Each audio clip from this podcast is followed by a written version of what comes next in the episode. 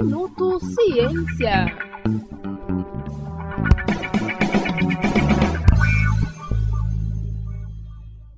Nesta quarta-feira, 11 de outubro, ocorre a primeira fase do 35º Congresso de Iniciação Científica do campus de São José dos Campos, da Unesp. O evento abre com a palestra Ciência Aberta na Democratização do Conhecimento, ministrada por Silvia Queiroz, pesquisadora do Instituto Biológico de São Paulo. Ao longo do dia serão apresentados 107 trabalhos.